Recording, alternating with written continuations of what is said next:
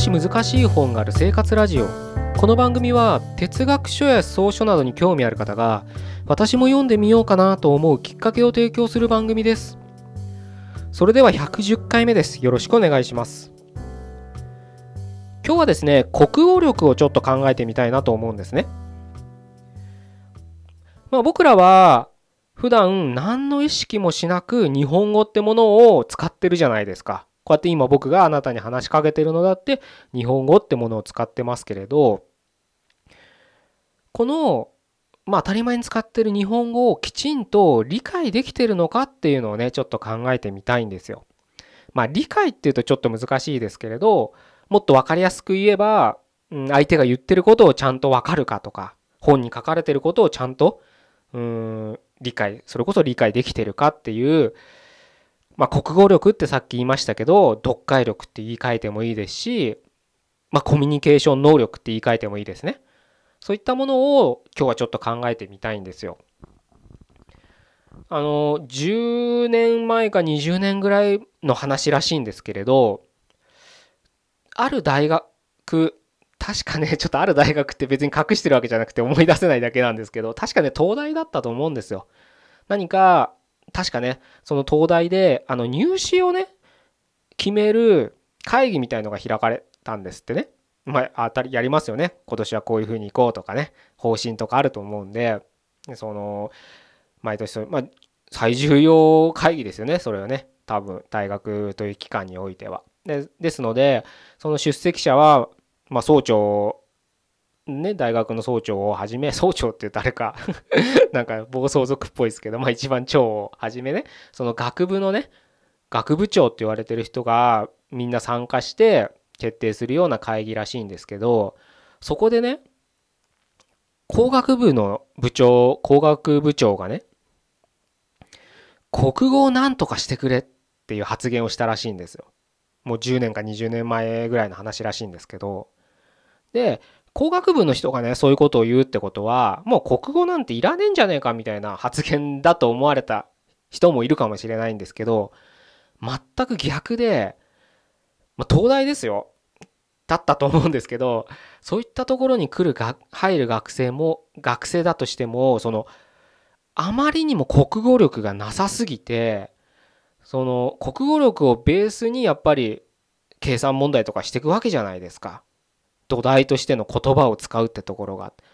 それが全くレベルがもうどんどん毎年低下してるというような発言だったんですってそれは。なので文章を書けない文章を読めないっていう生徒がまあレベルが低いっていうんですかねレベルが低くなってるっていうのが如実に工学部は感じててそれを何とかしてくれっていう発言だったらしいんですよ。まあ、東大のね、受験を目指した人、実際に東大出た人、このポッドキャストを聞いてるかわからないですけど、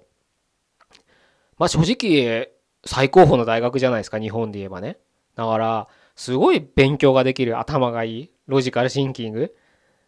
とは言わないかなわかんない。まあ頭がいい、偏差値が高いって人たちなので、国語なんてもう、スラスラスラって読んでもすぐ理解する。もうパッと見て理解できるぐらいの頭脳を持ってると思思いがちじゃないですか。でも、そういった難関大学に来る学生も毎年国語力は落ちてるってことの表れなんですよね。これがね、20年前だったとして、じゃあ今はそれが改善できてるかっていうと、ちょっとそこから僕はデータなんかね、追ってないんで、その人の発言とかはね、終える立場じゃないんで、わからないですけど、多分予想するに改善はしてないような気がするんですよ。わからないですよ。あの、その東大っていう入試のね、くくりで言えば改善してるかもしれない。何か対処はしてるんでね、してると思うので、何かの変化起きてるとは思うんですけど、ちょっと視点を世の中一般に移した時に、僕は国語力の低下っていうのはますますひどくなってるっていうのは感じるんです。それは自分をがすごくできてるとかそういうことを言いたいんじゃなくて自分も含めて多分低下してるんじゃないかなと思うんです。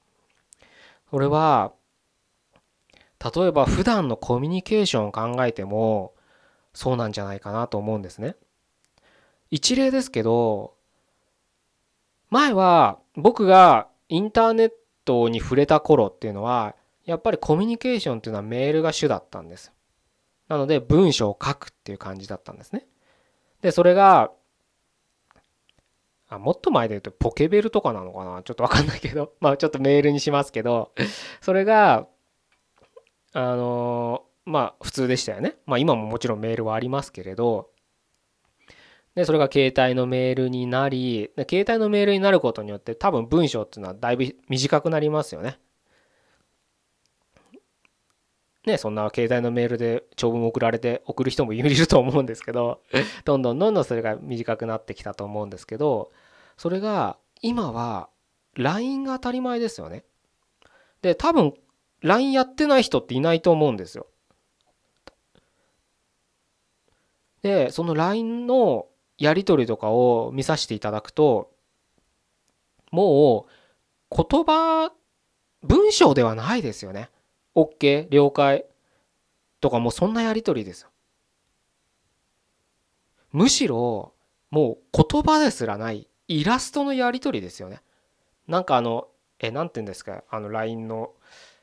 イラストはあスタンプってやつですね。あれ買ったりし無料のもあるみたいですけど買ったりもしてみんなそれでやり取りするらしいんですけれどあれで今の自分の気持ちを言葉で表現するよりイラストで表現した方が伝わりやすいみたいなことでパンパンパンパンそのイラストの交換スタンプの交換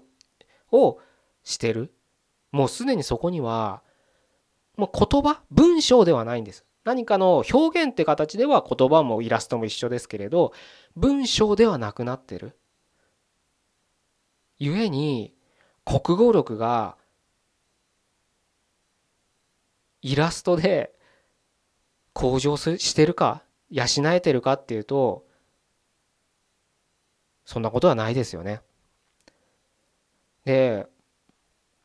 もう若い世代っていうかもう生まれて物心ついたらスマホがある時代ですからね。今は当たり前ですよね。今から育つ子。そういう子が今 LINE を当たり前に使ってるっていう時にもうその当たり前がイラストになってるってことはスタートがイラストなんです。文章じゃなくなってるんです。もうこの時点で国語力は日常生活ではなかなか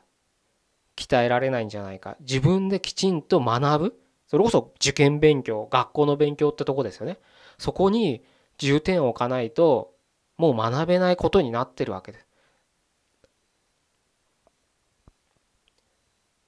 そういう今なんですよね。で実際僕らだってその今を生きてるわけですから気づかない間に国語文章っていうのを使う機会っていうのはどんどん減ってるんです。イラストポンってねクリックすればねポンっていくわけですからもうそれで済ましちゃうわけです。そういう時代になってるんです。そういう時代を生きてるわけです。文章もまあ誰に当てて書くか。仕事相手に無駄なね自分の情緒感情とかを書く必要はないです。要件だけ伝えればいいのかもしれません。ただその要件ですら伝えられないんです。もう箇条書きになるんです。だから味気のない文章メールになるわけ。それがビジネスだって言われたらそれでいいのかもしれないですけど僕は正直そうは思わないんです。どんな仕事関係においたって対面で会えないからこそ文章にその人なりが現れると思ってる。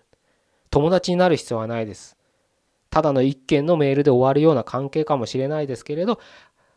その画面を通した先には人がいるってことを僕は絶対忘れちゃいけないと思うんです。メールで仕事のメールでお礼言えない人いますよね。返信いただきありがとうございます。了解いたしました。この2行とただの了解しましたの1行だったら最初の2行の方が人としてのぬくもりはありますよね。そういうことなんですよ。これは国語力っていうよりは人の常識かもしれないですけど。僕はね、サラリーマンになってすぐ掴んだ極意っていうのがあるんですよ。これはね、もし今、あの悩んでる人がいたら是非これはね実践したらねすぐ速攻効果があると思うのでやってほしいんですけど仕事の能力以前にまず挨拶さえしとけば仕事はやりやすくなります。それは出世につながるの人もいるでしょうし内輪のグループ内部署内会社内のコミュニケーションにも役立ちます。挨拶です。おはようございます。失礼します。ありがとうございます。これすら言えない人が今は世の中には大半なんです。毎日会うから会釈だけでなんか目も合わせないでなんか首を下にふんってうなずくぐらいでいいよと思ってたら間違いです。人はちゃんと言葉という道具を使ってコミュニケーションを取る生き物ですからきちんと昨日二日酔いでなんか頭ガンガンしても嫌だなって思っても「おはようございます」って一言言うだけ。それだけで変わってきますから。それだって国語力の初めの一歩なんです。どうですかね？そんな極意。当たり前でしょって思うんだけど本当にできてない人いっぱいいますから。仕事できる人ほど仕事できるねなんて前僕だいぶ前の会社ですけど言われてた人がいてその人のやり取りとかを見てて確かに能力処理能力が高いんです。ただマシーンなんですよ。来た仕事をパンパンパンパンパンパンこなすのはスーパー早いんです。でもその人のやり取りには人という姿は全く映ってないんです。その人の持論としてはやれることやれないことを相手に伝えて選択してもらってその回答を受けてまた同じことをやってそれでいいっていうタイプの人だったんだ。その仕事論を僕は否定しないですけどじゃあその仕事はあなたでしかできない仕事になるんですかっていうところはこのポッドキャストを聞いてくださってる人ならちょっと考えてみてほしいことなんです。ただの処理だったら人じゃなくていいんじゃないかって僕は思うんですね。ぜひね、あの、国語力、読解力、伝える能力、コミュニケーション能力、どう言い換えてもいいですけれど、僕らが生きていく上では欠かせない道具ですから、それを高める訓練、練習、意識は常に持っておいてほしいなと思います。じゃあ今日は以上で終わりたいと思います。110回目でした。ここまでどうもありがとうございました。